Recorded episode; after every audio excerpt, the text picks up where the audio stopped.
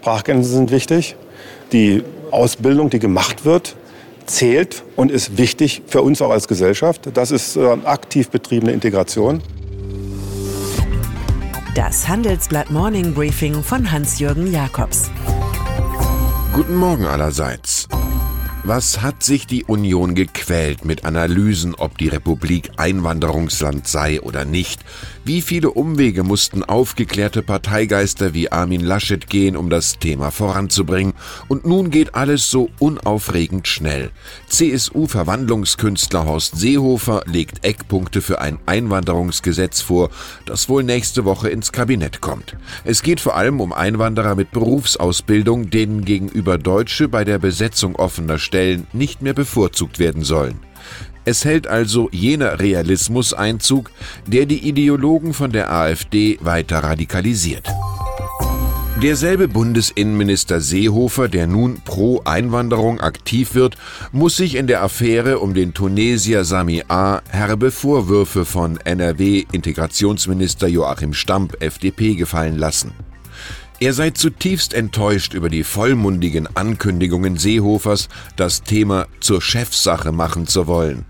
Es kam nichts. Von Seiten des Seehofer-Ministeriums und des Flüchtlingsamtes BAMF fehlte ein Testat, dass der mutmaßliche Islamist in Tunesien nicht gefoltert werde. So jedoch entschied nun das nordrhein-westfälische Oberverwaltungsgericht, dass der zu Unrecht entgegen einer gerichtlichen Verfügung ausgewiesene Mann zurückzuholen sei. Nur der Rechtsstaat ist in dieser Sache nicht blamiert. Der Streit zwischen den USA und der Türkei schaukelt sich unaufhaltsam weiter hoch.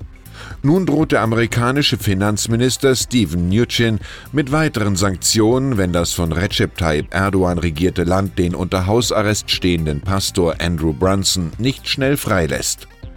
Die türkische Lira gerät in dem Einschüchterungsspiel weiter unter Druck und Präsident Erdogan hat schon jetzt die Zölle auf Importe aus den USA rabiat erhöht. Autos 120 Prozent, Alkoholiker 140 Prozent, Tabak 60 Prozent. Ungeachtet aller Konflikte empfiehlt die Bundesregierung Ferien am Bosporus oder in Antalya. Es gibt für mich keinen Grund, so der Tourismusbeauftragte Thomas Bareis, CDU, nicht in die Türkei zu reisen und dort Urlaub zu machen. Die geheime Macht der Algorithmen ist die gar nicht so heimliche Macht derer, die sie programmieren. Algorithmen sind der Bauplan des Digitalismus, von denen es in Wahrheit kein Entrinnen gibt, es sei denn, sie schaffen Smartphone und Kreditkarte ab, sondern höchstens die Kunst des Arrangements hilft. Wie wir mit den kleinen freundlichen Helfern leben, die unser Leben mit Rat versorgen, nachdem wir nie gefragt haben, schildert ein Handelsblatt-Team in unserem großen Wochenendreport. Mehr denn je gilt der herrlich analoge Rainer Maria Rilke, Wer spricht von Siegen? Überstehen ist alles. Dass die Ethik in solchen Fragen oft zu kurz kommt, beweist das Beispiel Google. 1400 Mitarbeiter haben einen Brief unterschrieben, der mehr Transparenz rund um die Firmenpolitik in China anmahnt.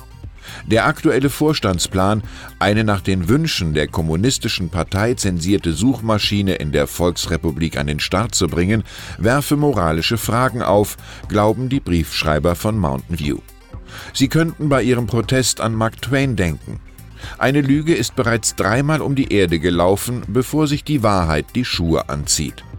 Vor acht Jahren hatte sich Google mit Verweis auf das hohe Maß an Illiberalität aus dem lukrativen Markt zurückgezogen.